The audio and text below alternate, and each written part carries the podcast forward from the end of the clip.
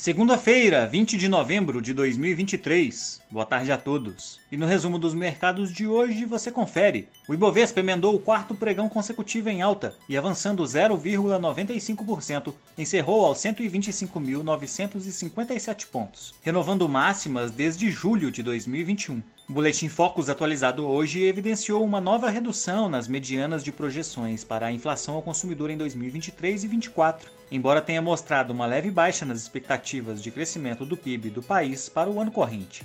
Como outros destaques, as ações da Fleury subiram 0,29% após o Conselho de Administração da companhia aprovar programa de recompra de ações com potencial de adquirir até 0,72% do total de seus papéis em circulação. Já as ações preferenciais da Random Corp avançaram 1,88% após a companhia informar uma receita líquida consolidada acima de 1 bilhão de reais no último mês de outubro, 8,2% maior que no mesmo período de 2022. O dólar à vista, às 17 horas, estava cotado a R$ 4,85, em baixa de 1,10%.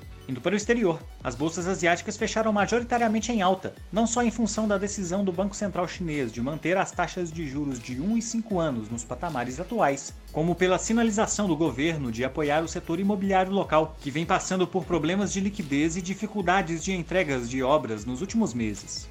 Por lá, o índice Xangai Composto subiu 0,46%, exceção na região. O índice japonês Nikkei teve baixa de 0,59%. As bolsas europeias fecharam mistas, repercutindo o recuo na casa dos dois dígitos da inflação ao produtor na Alemanha em outubro, na comparação anual, reforçando a tese de que o Banco Central Europeu deve manter os juros do bloco em sua próxima reunião e que cortes comecem a ser realizados a partir do segundo trimestre de 2024. O índice Eurostock 600 avançou 0,1%. As bolsas americanas avançaram, com investidores aguardando a divulgação da ata da última reunião do Federal Reserve, que sai amanhã, em semana encurtada pelo feriado do Dia de Ação de Graças, na quinta-feira. Hoje, o Tesouro Americano realizou um leilão de títulos de 20 anos, com demanda acima da média, levando a um alívio da curva de juros por lá e abrindo espaço para os ativos de risco. O Nasdaq teve alta de 1,13%, o S&P 500 subiu 0,74% e o Dow Jones avançou 0,58%. Somos do time de estratégia de investimentos do BB e diariamente estaremos aqui para passar o resumo dos mercados. Uma ótima semana a todos e até a próxima!